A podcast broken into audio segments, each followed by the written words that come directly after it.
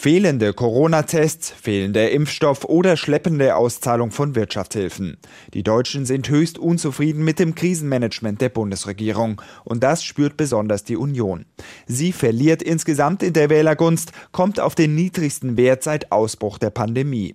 Und auch wichtige CDU-Akteure verlieren an Zuspruch. Die Zustimmungswerte der scheidenden Kanzlerin sinken auf den niedrigsten Wert seit einem Jahr. Die Pannenminister Spahn und Altmaier verlieren sogar zweistellig. Nur Markus Söder hält sich stabil.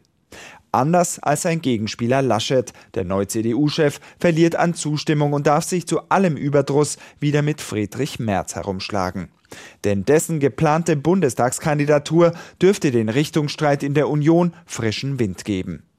Zumal die Partei vor zwei Wahlniederlagen steht, denn in Baden-Württemberg und Rheinland-Pfalz werden zwei blasse CDU-Kandidaten die bisherigen Amtsinhaber Kretschmann und Dreier kaum aus dem Amt kegeln. Im Gegenteil, es drohen in beiden Ländern historisch schlechte CDU-Ergebnisse.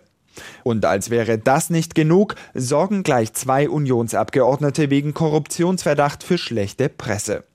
Geld aus dem autoritär regierten Aserbaidschan gegen politischen Einfluss, das wird dem langjährigen CDU-Abgeordneten Fischer vorgeworfen.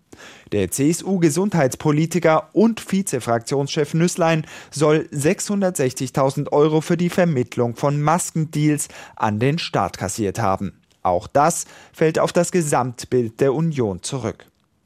Unappetitliche Geschichten, absehbare Wahlniederlagen, schlechtes Corona-Management und eine immer noch ungeklärte Kanzlerkandidatur Laschet oder Söder.